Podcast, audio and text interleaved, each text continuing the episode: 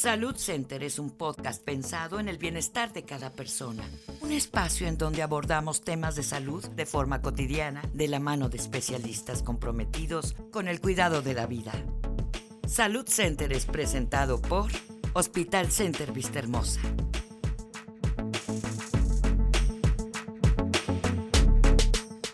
Mi nombre es Eric Ortelli, yo soy el director de Hospital Center Vista Hermosa y me acompaña el día de hoy el doctor Ernesto Galindo CEO quien es mi subdirector y también nuestro eh, médico jefe de terapia intensiva en las dos funciones que él tiene aquí dentro del Hospital Center. Y pues los dos vamos a tener esta charla para tratar de resolver algunas dudas que pudieran surgir con respecto a el daño por producto de consumo de tabaco, emulando el Día Internacional del Tabaco. Muy buenos días y pues vamos a empezar. Buenos días. No hay duda que el tabaquismo sigue siendo un gran problema de salud a nivel mundial y por mucho que se ha regulado con leyes internacionales, con restricciones en su venta, con incremento de impuestos, parece que no, pero se ha incrementado, por lo menos se ha mantenido su consumo.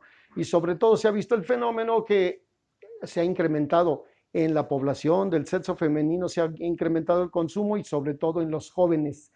Las regulaciones ahí están, pero la verdad es que la venta irregular de los cigarrillos, incluso esa venta que vemos de cigarro por cigarro o cigarros sueltos, parece que no, pero ha favorecido tremendamente el consumo de cigarro porque la gente lo encuentra de una manera más favorable, más accesible. Entonces ese consumo irregular mantiene ese hábito tabáquico y no se ha resuelto el problema.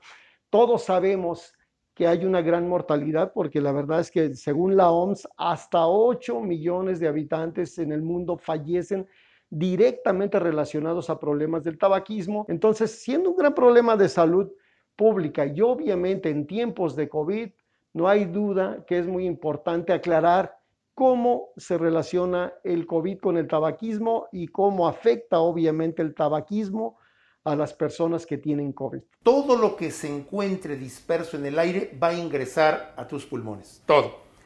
Pueden ser polvos, aromas, y dentro de ello lo que se utiliza también, por ejemplo, en la quema o en la combustión. Acuérdense que el tabaco es la combustión y es el, más bien es el producto de la combustión de un, de una, de un vegetal, que es lo que ingresa directamente a la, a la vía respiratoria. Por otro lado, hacer mención que los pacientes que de forma crónica consumen tabaco no nada más van a dañarse ellos mismos, sino como bien comenta el doctor Galindo, hay un daño colateral de las personas que conviven en el entorno inmediato de la persona que también van a resultar en una lesión igual o de características muy similares al consumidor primario. Este daño colateral se llama tabaquismo pasivo o paciente tabáquico pasivo. Entonces no nada más se daña él mismo, sino también daña su medio entorno. Además de que el consumo de tabaco, de, de producir un proceso en la, alteración de la fisiología respiratoria, de la fisiología pulmonar, en, la adecuada, en el adecuado ingreso e intercambio de gases entre el pulmón y nuestra economía a través de, lo, que necesitamos para poder sobrevivir nuestras células, definitivamente va a tener también un impacto tanto en el espectro social, porque son segregados. En muchos lugares las personas ya no pueden fumar, ya no hay áreas de fumadores como había en otros tiempos el paciente se segrega, se sale del medio entorno a un lugar más seguro donde los demás puedan no tener ese efecto secundario. Y el segundo, y muy importante, el económico. Parece mentira, pero el consumo de tabaco también tiene un efecto en la economía mundial, en la economía de la persona. Si ustedes suman lo que cuesta una cajetilla de cigarros por el número del consumo, van a ver que en el año es una cantidad bastante importante lo que se invierte en este hábito que definitivamente nunca va a tener nada positivo, al contrario, siempre va a tener un efecto totalmente negativo, mediato o inmediato o tardío en la persona que lo está consumiendo. Cuanto y más si hay una patología o hay una enfermedad que esté agregándose, por ejemplo, en este caso COVID, en donde una parte de lo que afecta COVID pueden ser también las vías respiratorias, aunado a un paciente con consumo de tabaco o con daño crónico por el consumo de, esta de, este, de, esta, de este hábito, eh, eh, va a ser magnificado definitivamente el, efecto final y obviamente la posibilidad de un agravamiento en las condiciones del, del paciente en su salud. ¿Qué ha sucedido en tiempos de COVID con el tabaquismo? Obviamente no se ha acabado el tabaquismo, al contrario, la gente se aisló y de una manera aislada sigue fumando, pero no hay duda cómo afecta el tabaquismo al COVID o cómo se relacionan.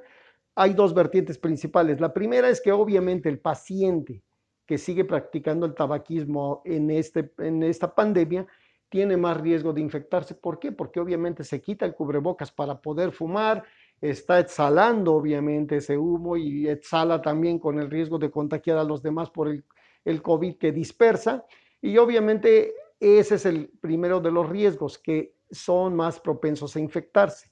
Sin embargo, una vez que se infectan, ya está totalmente demostrado por los estudios que hemos tenido en, todo este último año, obviamente con COVID, de que el paciente entre más índice tabáquico tiene, obviamente entre más cigarros fuma por día y por año, más riesgo va a tener de infectarse por el COVID y de presentar formas severas por COVID.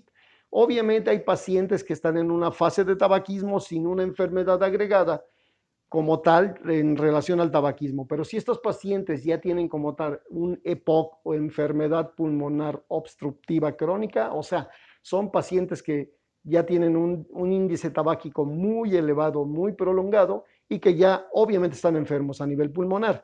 Estos pacientes van a ser formas graves de COVID y van por mucho a necesitar el apoyo de un ventilador, una terapia intensiva y por ende más riesgo de mortalidad. Esto es importante aclararlo. Esto no es nuevo. Lo hemos visto en las otras pandemias o por lo menos con H1N1, de que todos los pacientes ya con un tabaquismo avanzado y con un daño pulmonar secundario a esto tenían más riesgo de complicarse. Y así ha sucedido a lo largo de la historia siempre el paciente que fuma tiene más riesgo de infecciones virales, de infecciones bacterianas, de neumonía, y, incluso ah, en, los, obviamente en, época de invierno tiene todavía más riesgo de enfermarse y que las formas en las que se enferma son más graves.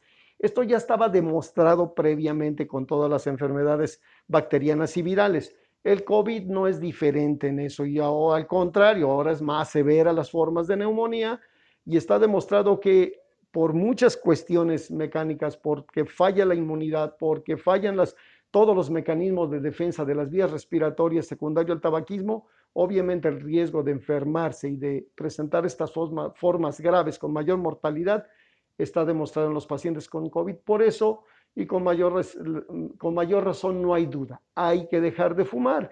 El beneficio de dejar de fumar se va a ver en forma lenta, pero se va a evidenciar entre más días pase el paciente sin fumar. Y obviamente hay que aprovechar y obviamente incidir en estas fechas conmemorativas para invitar a que la gente deje de fumar, porque el beneficio real lo tiene en forma inmediata. Sí, además eh, hay que hacer énfasis también en que la posibilidad está en nuestras manos.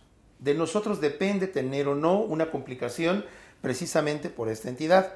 Definitivamente, y yo apoyo lo que comenta el doctor Galindo, la mejor forma de prevenir una complicación grave sumada ahorita, sumada ahorita a esta nueva enfermedad es la ausencia del consumo de tabaco.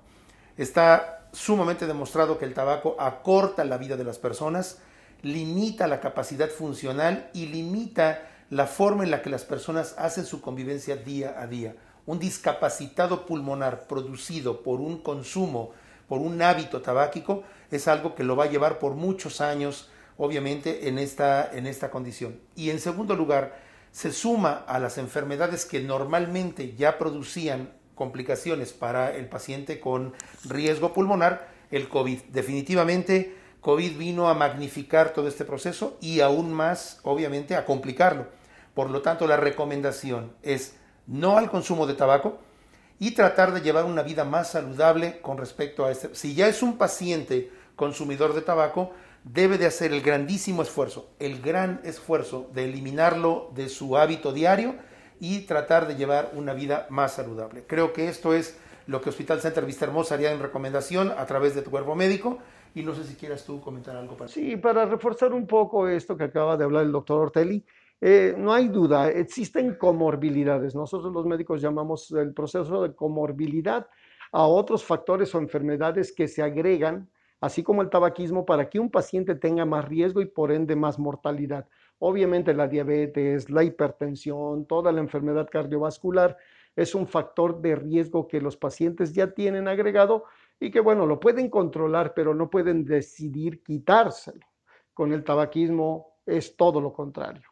La decisión es nuestra, hay que hacer un gran esfuerzo, como dice el doctor, hay que ponerse en manos de un profesional para, para esa fase de ayuda, pero se puede. Y ahorita es el mejor momento, siempre hay que buscar una buena oportunidad y siempre se lo digo a mis pacientes, cuando no están precisamente en un proceso de enfermedad grave, de un accidente, creo que es cuando más hay que aprovechar esta crisis para tomar una decisión como estas y por ende dejar de fumar y con eso nos vamos a seguir protegiendo. Gracias. Muchas gracias por habernos escuchado y eh, a nombre de Hospital Center Vista Hermosa, pues nuevamente una participación más. Ojalá esto sirva para mejorar eh, la percepción que tengan ustedes y en alguna forma también limitar eh, los daños sobre las personas que ustedes puedan incidir. Bueno, pues esta es una entrega más de Salud Center. Y compartan nuestras pláticas. Gracias. Salud Center es presentado por Hospital Center Vista Hermosa.